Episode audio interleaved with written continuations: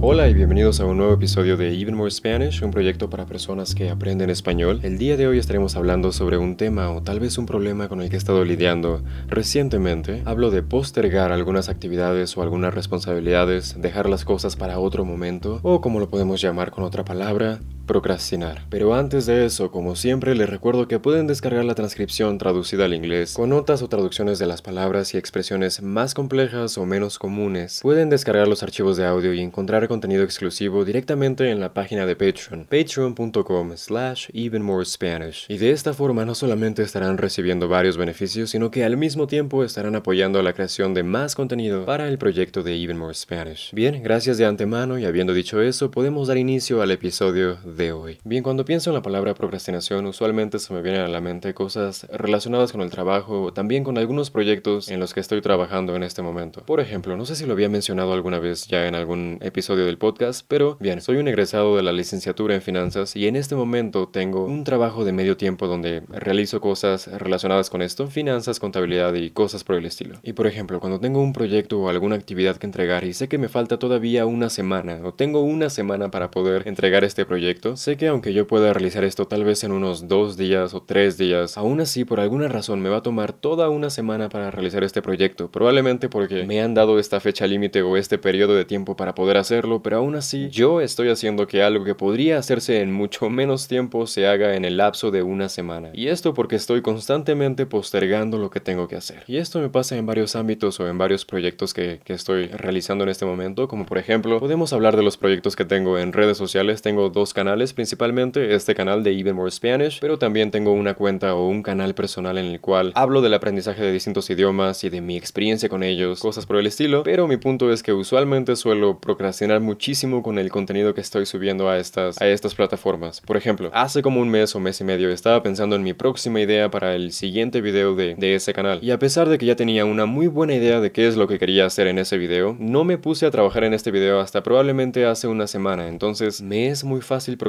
con ciertas cosas, probablemente porque nadie está detrás de mí micromanaging todo lo que estoy haciendo. Y por eso tal vez, aunque sé que podría hacer las cosas en mucho menos tiempo, a veces me tardo más de lo que, de lo que esperaría tardarme. Y de nuevo, esto sucede en tantos ámbitos o en tantas situaciones distintas de la vida, como por ejemplo cuando hablo de hacer ejercicio, comer más saludablemente o tal vez aprender alguna nueva habilidad, suelo postergar estas actividades porque tal vez, no lo sé, tal vez estoy buscando alguna recompensa inmediata, o sea, tal vez estoy pensando en algunas cosas que podrían darme una recompensa en ese momento que requieren mucho menos esfuerzo y que tal vez también me parecen muchísimo más entretenidas. Y creo que probablemente el problema no es que yo no quiera hacer algo, que yo no quiera realizar algunas cosas, pero más bien pienso que aunque quiero hacer algo, aún así pienso que podría hacerlo en otro momento, tal vez mañana, tal vez la próxima semana, tal vez algún otro día. Pero sé me gusta pensar que podría hacerlo en otro momento sin ningún problema, pero cuando llega ese otro momento, vuelvo a pensar lo mismo y esto se convierte en una en un ciclo. Entonces, ¿qué podríamos hacer al respecto para que esto no, no impacte tan negativamente en nuestras vidas o para que tal vez podamos superar esto o al menos podamos mitigar este mal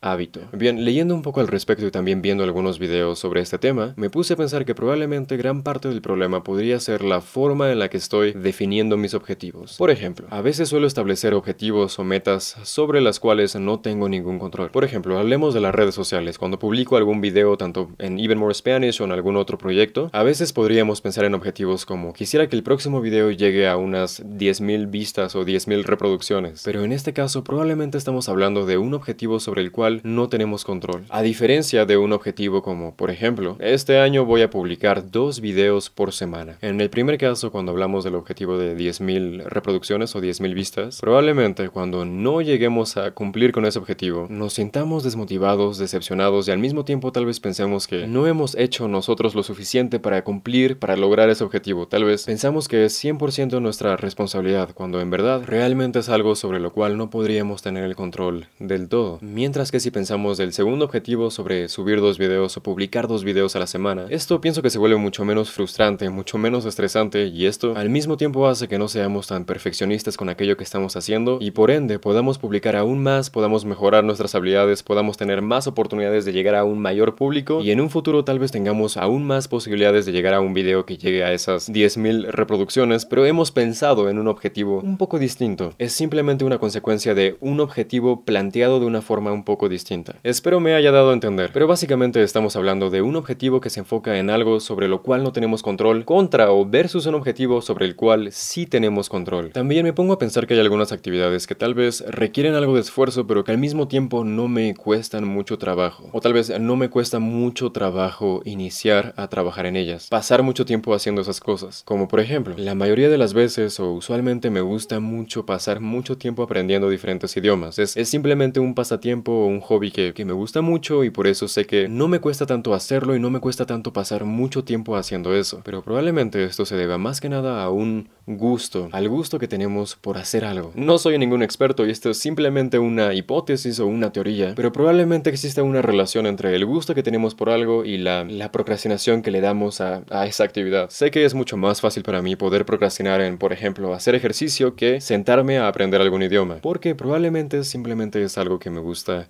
mucho más y eso hace que sea mucho más sencillo. Y tal vez lo más complicado sobre esto es no realmente lo que tengamos que hacer, pero probablemente el iniciar, el comenzar a hacer algo, el hacer que nos movamos e iniciemos con alguna actividad, tal vez eso sea lo más complejo, no lo sé, porque frecuentemente me he dado cuenta de que independientemente de que queramos o no hacer algo, cuando iniciamos a hacerlo, es muchísimo más fácil continuar a hacer esa cosa que estamos haciendo y entrar en un estado de fluidez, por así decirlo, en un estado mental en el cual simplemente estamos metidos en aquello que estamos haciendo, estamos concentrados en esa actividad y simplemente podemos fluir en eso que estamos haciendo. Hay una frase, no recuerdo quién la ha dicho, pero, pero bueno, está en inglés y probablemente queda mejor en ese idioma, ya que si la traduzco tal vez no tiene el mismo, el mismo impacto, así que esta es la frase. You don't need to be great to start, but you need to start to be great. Lo voy a buscar en este momento para saber quién la ha dicho y tal vez darle créditos. Ok, lo acabo de buscar y esta frase la ha dicho Zig Ziglar. Bien, el punto es que usualmente el inicio o el comienzo de algo suele ser la parte